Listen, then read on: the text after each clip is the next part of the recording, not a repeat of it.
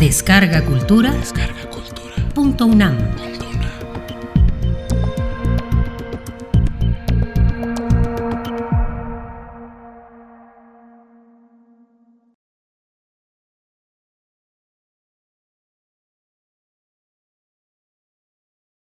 Mi única mentira.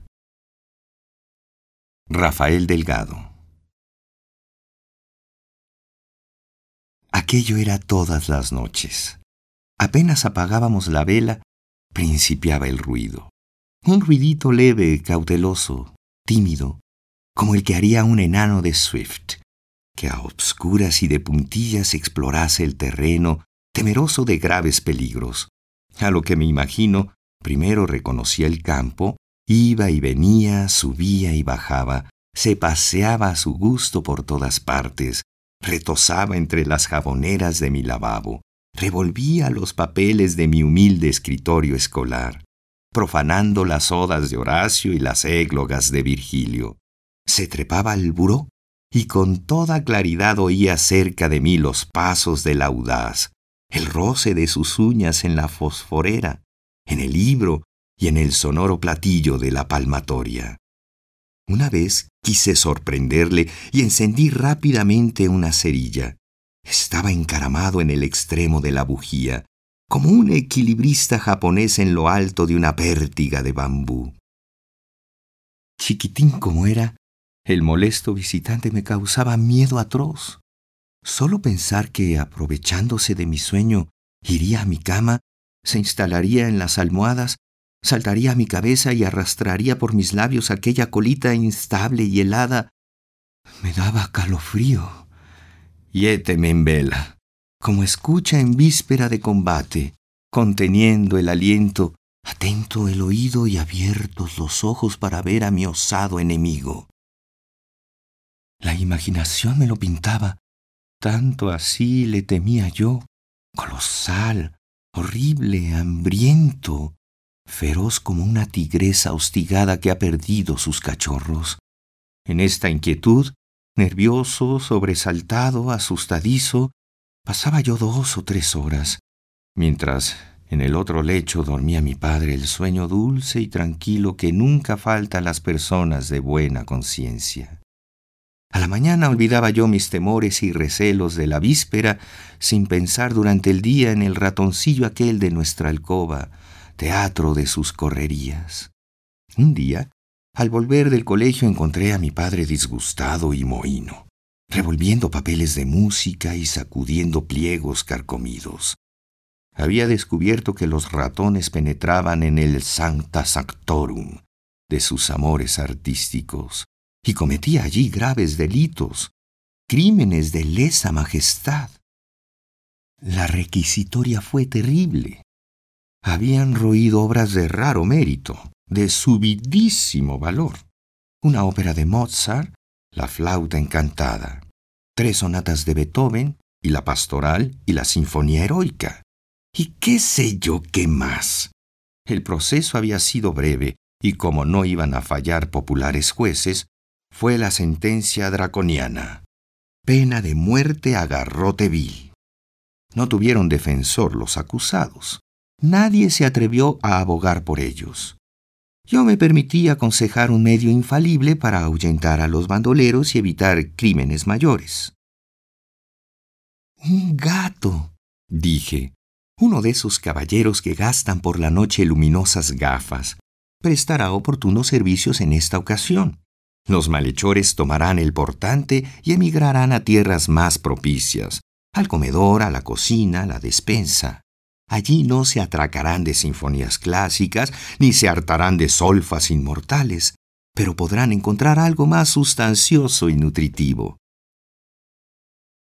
Confieso humildemente que al tratar de castigar a mis enemigos, que lo eran muy temibles para mí los tales ratoncillos, me halagaba la idea de un escarmiento ruidoso, de una ejecución pública como esas tan provechosas para el periodismo informador. Pero acaso, porque desde niño aprendí a no hacer daño alguno a los animales, yo prefería los medios preventivos. Me ocurrió que era más llano y conveniente traer a la casa un gendarme felino. hábil, experimentado y listo, que con su presencia ahuyentara a los bandidos. Me repugnaba tender lazos ocultos y traidores y convertirnos en verdugos, por mucho que eso y más mereciesen los perjuiciosos. El morrongo de mi tía Pepa, exclamé. ¿Un gato? prorrumpió mi padre, sacudiendo un legajo de valses viejos. ¿Qué dices? ¿Para que tengamos que lamentar mayores fechorías? No. Esos señores de la raza felina, esos descendientes de Misifus, no han entrado aún, que yo sepa, por las novedades de la incineración. Siguen siendo inhumadores. Y con huésped así, no quedará planta con vida ni habrá en el jardín sitio que no rasguen ni almácigo que no destruyan. Pero papá, nada de peros. Además, esa gente suele por extremo galante y suele obsequiar a la señora de sus pensamientos con tales serenatas y tales trovas. Música del porvenir, pensé replicar, echándola de satírico, pero no tuve valor para burlarme de las aficiones de mi padre. Wagneriano incipiente y como tal, un tanto apasionado. Un gato, dices. ¡Ya! Una ratonera. Vete a comprarla. Yo no quise comprar de esas en que las víctimas mueren aplastadas o sucumben cogidas entre agudos dientes. Elegí una que parecía un juguete, una jaulita cilíndrica de alambre niquelado, montada horizontalmente en un eje y que giraba al menor movimiento de quien por su mala aventura caía en ella. Así nos ahorraríamos suplicio, sangre y muerte espantosa. En la noche pusimos la ratonera en el lugar conveniente, después de colocar en el garfio un pedacito de jamón. Nos acostamos precipitadamente, apagamos la vela y quedé en acecho. Te fijo que el nocturno visitante andaba corriendo la tuna con sus amigos y compañeros, porque esa noche vino muy tarde. Dada la una, pasito a pasito, como si recelara del peligro. Caminaba un paso y se detenía. Avanzaba y volvía a detenerse. Algo extraño encontraba en aquel aposento perfectamente conocido para él. ¿De dónde vendrá? pensaba yo. ¿De algún convite? ¿De algún monipodio donde se conspira contra los engafados caballeros? de rondar el recóndito alcázar donde mora la beldad que le tiene ferido de amores? Este doncel trasnochador, tan aficionado a la música sabia, debe ser un calavera de lo fino. Ah, pícaro, buena se te espera. Quiera tu destino que vengas a y no cedas a las tentaciones de la gula. El ratoncillo, confiado y seguro, Saltó a una silla, de allí al buró, y dióse a ensayar sus ejercicios acrobáticos, brincando de la cerillera a la palmatoria, por burla, sin duda, por el deseo de reírse de nosotros. Le vi bajar y correr hacia el estante. En el camino tropezó con un papel, con un pedazo de periódico, un fragmento de cierto diario. Ahí se entretuvo largo rato. ¿Estaría leyendo? No, los roedores no han de gustar de esa literatura. Fuese luego hasta la ratonera, atraído sin duda por el jamón. ¡Y ¡zas! ¡Preso! ¡Qué ruido! La jaula giraba vertiginosamente. ¡Rin, rin, rin! Encendí la bujía, corrí al sitio del suceso. El pobre animalito pugnaba por salir y pretendía forzar los hierros de su cárcel. Mi padre despertó. Cayó. No escapará. ¿Y ahora? Mátale. ¿Cómo? ¿Le tienes miedo? No, contesté avergonzado. Pero me da lástima. Confiesa que tienes miedo, que te causa repugnancia. Sumerge la jaula en una cuba de agua y ahógale. Heme convertido en un verdugo. En otro carrier, me dije. Yo no le mato. El trasnochador se revolvía en la jaula como un loco. Pretendía huir y no conseguía más que acelerar la rotación de su cárcel.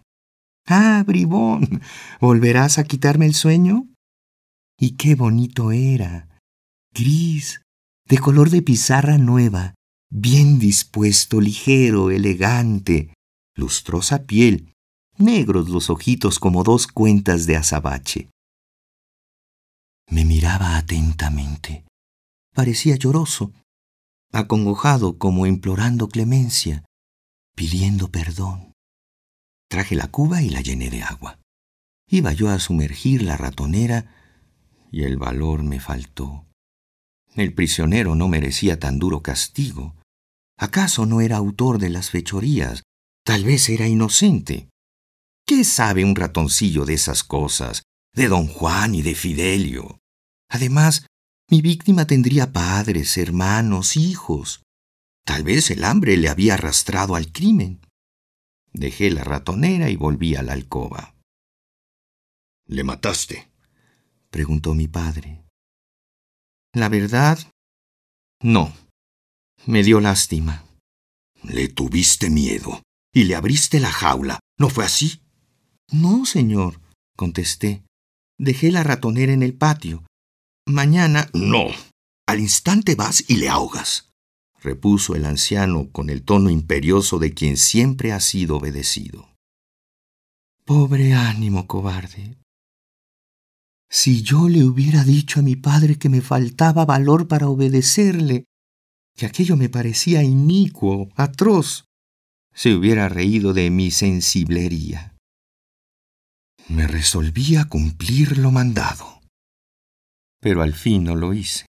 Salí a la calle y allí puse en libertad al prisionero. Vete y no vuelvas. No vuelvas nunca a esta casa donde si hay deliciosos platillos clásicos, hay también ratoneras y cubas. No vuelvas que morirás ahogado. Huye y no vengas a quitarnos el sueño, ni a causarme penas como esta que ahora me oprime el corazón. Huyó el ratoncillo y yo respiré tranquilo, venturoso y feliz. ¿Qué sentirá un juez cuando toma la pluma para firmar una sentencia de muerte? ¿Qué pasará en el alma del magistrado que por muy altos y poderosos motivos no puede conceder la vida a un reo de muerte? Sépalo Dios. Esa noche me vi obligado a decir a mi padre una mentira, la primera y la última, la única que oyó de mis labios en toda su vida. Esa noche viví muchos años en unos cuantos minutos bobadas de chiquillos.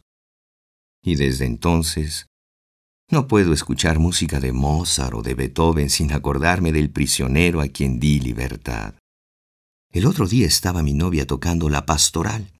Mientras ella ejecutaba la maravillosa sinfonía, yo creía mirar acurrucadito en un rincón del teclado al ratoncillo aquel que me miraba con sus brillantes ojos negros, alegre y festivo, como si me quisiera decir, gracias, muchas gracias.